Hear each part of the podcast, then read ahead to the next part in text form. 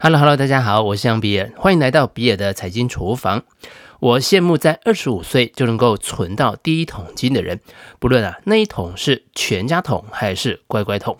羡慕的关键呢，不在他们好有钱，或者是这个金额到底有多大，而是在于他们一定在更早之前就已经发现什么是他们人生的痛点。在一个没有痛点的人生当中，你可以顺顺遂遂的过活，平安快乐，无病无痛，但是绝对称不上是精彩。我遗憾，我觉醒的太晚，太晚才发现我人生的痛点。二十五岁之前，我就只有当兵存了点钱，然后当证券公司的营业员，勤恳的跑业务，并没有真正的赚到钱。另一个角度想，大多数我们身边的朋友们也都过着幸福的日子。当然，这个幸福是要加上引号的。他们的生活有的就是一些不爽、一些不方便、一些讨厌的地方，但是不痛，因此他们就可以这样一天过一天。那么，什么是痛点呢？痛点是一个流行于做产品的开发人员中的一个词汇。要做一个成功的产品，就需要抓痛点，解决痛点。但是，痛点是什么呢？不同人有不同的说法，但是我特别认同梁宁的解释。梁宁说呢，痛点是恐惧。有很多人对痛点的误解是不是、不方便、不愉快、不爽、会生气、会难过、会沮丧、会烦恼，这些我们都可以称之为不爽。做一个产品，如果只是解决一些不爽，而不能让人家用了之后感觉啊好爽。或者是破除他的恐惧，那么即使这个产品有人用，大概率也不会爆红。每个人的恐惧就是痛点，痛点就是恐惧。人们面对恐惧的时候，会毫不犹豫地花钱。如果让你同时啊好爽，又让你恐惧，你就会排队去买。你应该要猜到我想要说的是什么。二零二一年初，台湾产物保险公司推出的防疫险，如果你因为被卫生机关要求强制隔离，就可以获得理赔，保费五百元，理赔可以有十万元，有两百倍啊，好爽！而且呢，布立桃园医院封院会不会重演 SARS 危机？台湾防疫会不会破功？哎呀！好恐惧，因此就爆出一百五十万张保单的天量，这就是又爽又恐惧。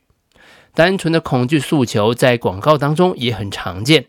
阿伯，阿你让造，阿我卡巴洗没拉造，或者是阿妈，你怎么没有感觉？搭配小女孩吓到哭的反应，这些害怕就是恐惧，就是痛点。所有赚到钱的人都是在面对他的恐惧。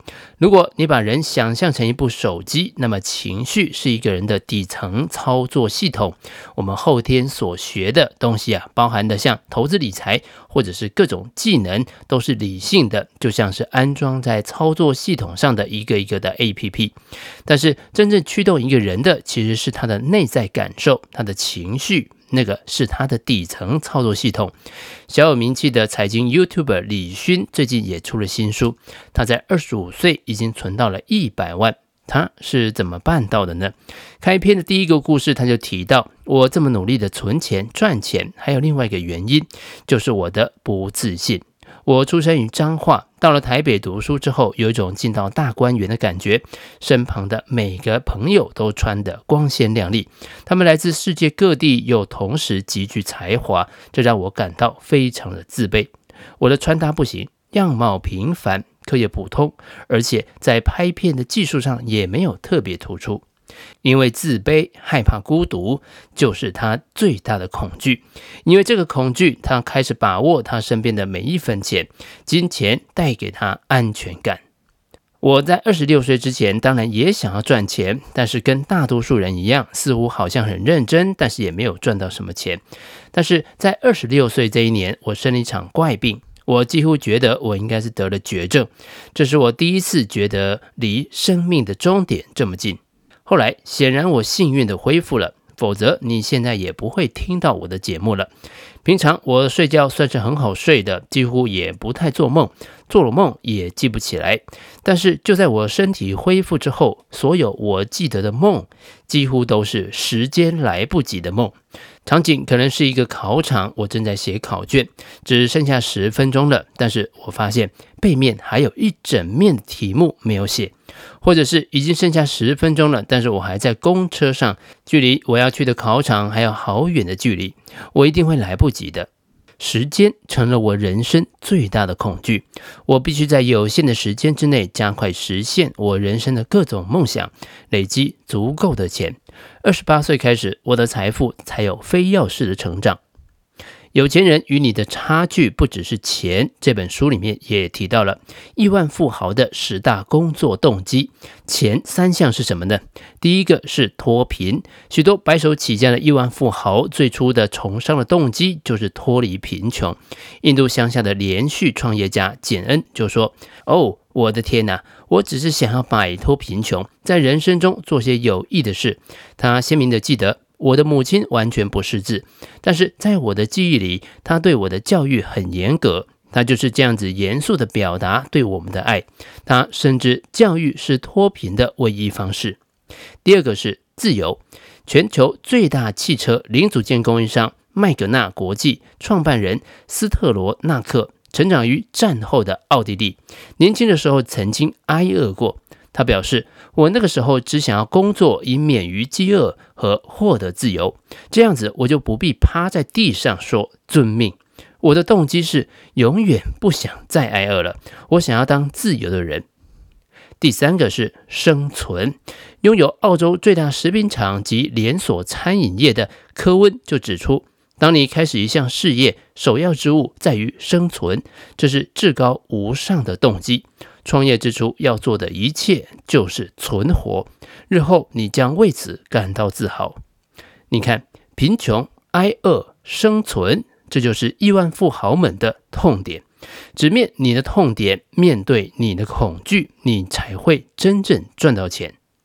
然而，乐在其中才能够引领你成功。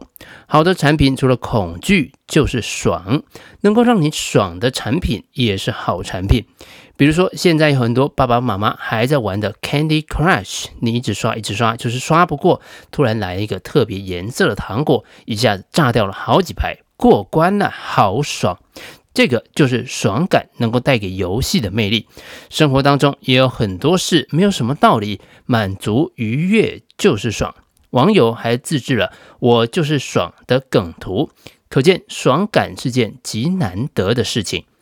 鲑鱼之乱在媒体上引发了许多议论和抨击。一开始我也不太理解为什么有人会为了吃一顿免费的寿司去改名字。后来想想，其实很简单，就是爽。我敢改名，你不敢，爽。我连续吃你好几天不要钱的，爽。我揪团带朋友去吃到饱还赚钱，就是爽。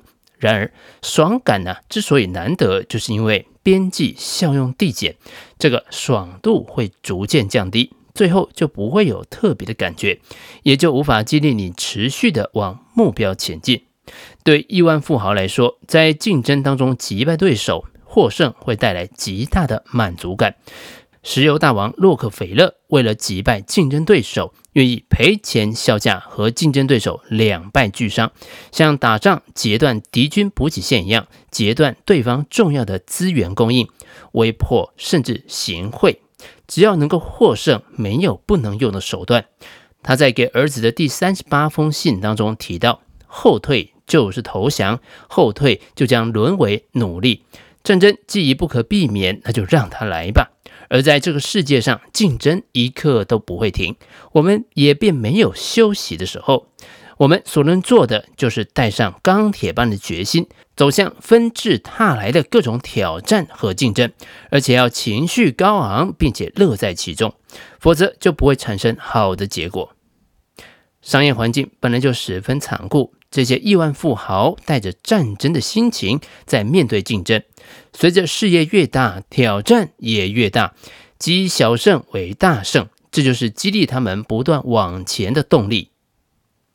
另外，我们常说小确幸，小确幸的意思是呢，生活中微小但是确切的幸福，如同村上春树所说的：“我自己选购衣裤，把洗涤过的洁净衣裤卷折好，然后整齐地放在抽屉中。这是一种微小而真确的幸福，是一种愉悦。比如说度假，你住得舒适，吃得好，你会愉悦；读喜欢的书，精神上被满足，你会愉悦。”愉悦会支撑一个人在一个地方投入一万个小时，从而使这个人成为天才。满足感促使一个企业家，不论遇到怎样难以征服的劲敌，也无法动摇他竞争的决心。恐惧则是另外一种动力，甚至比愉悦跟满足的威力更加强大。有时候，你看到一个人兢兢业业，完全忽略自身的身体感受和家庭体验，一切以这件事为核心，彻底的忘我，他是因为愉悦吗？很多时候是因为恐惧。所以，面对一个年轻人，如果他在工作当中既没有愉悦，也没有恐惧，你基本上可以判断他在这件事情上不会有什么成就。